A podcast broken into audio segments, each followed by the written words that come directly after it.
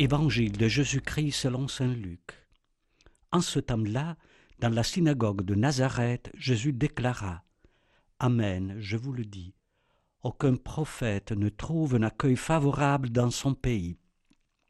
En vérité, je vous le dis, au temps du prophète Élie, lorsque pendant trois ans et demi le ciel retint la pluie et qu'une grande famine se produisit sur toute la terre, il y avait beaucoup de veuves en Israël.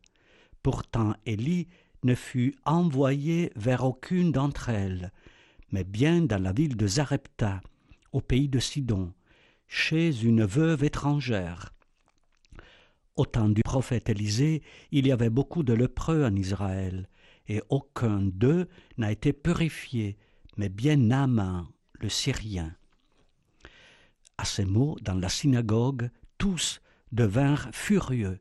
Ils se levèrent, poussèrent Jésus hors de la ville et le menèrent jusqu'à un escarpement de la colline, où leur ville est construite, pour le précipiter en bas. Mais lui, passant au milieu d'eux, allait son chemin.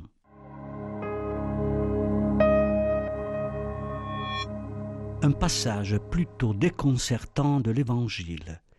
Jésus est à Nazareth et vient d'annoncer que la parole du prophète s'est accomplie en lui.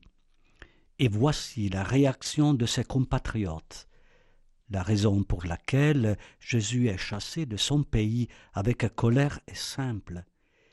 Il a dit une vérité incontestable que ses tranquilles compatriotes ont lu comme une accusation contre eux.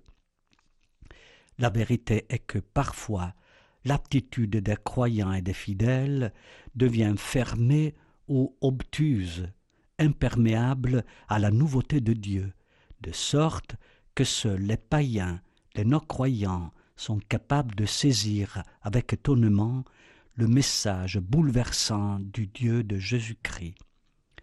Cela s'était déjà produit à maintes reprises en Israël, et l'Écriture témoigne de la foi simple de deux païens mentionnés aujourd'hui par le Maître. La veuve de Zarepta qui accueille Élie et Naaman le Syrien, un lépreux qui fait confiance au prophète Élisée et il est guéri. Jésus est connu et aussi très aimé, tant qu'il dit des choses qui nous plaisent, qu'on partage, qui nous caressent mais lorsque sa parole se déchaîne, lorsqu'elle nous provoque, lorsqu'elle nous invite à donner davantage, nous avons soudain envie de le jeter du haut de la falaise. Notre monde prend de l'Évangile ce qui lui plaît, en négligeant ceux qui le jugent. Et il en va souvent de même pour nous et pour l'Église. Les concitoyens de Jésus ne supportent pas que Jésus réprimande leur incrédulité. Ils n'acceptent pas la lecture de la parole qui dit qu'un étranger est souvent mieux écouté qu'un concitoyen. Jésus est scandaleux dans sa conviction que lui, le fils du charpentier, est un prophète, et les gens le lui font remarquer. Cher auditeur, le carême sert avant tout à nous remuer, nous chrétiens de longue date, à redonner du lustre et de la fraîcheur à notre foi fatiguée et répétitive. Et si pour cela il faut remettre en question certaines de nos certitudes, patience, pourvu que nous soyons libres d'accueillir l'annonce de Pâques avec vérité.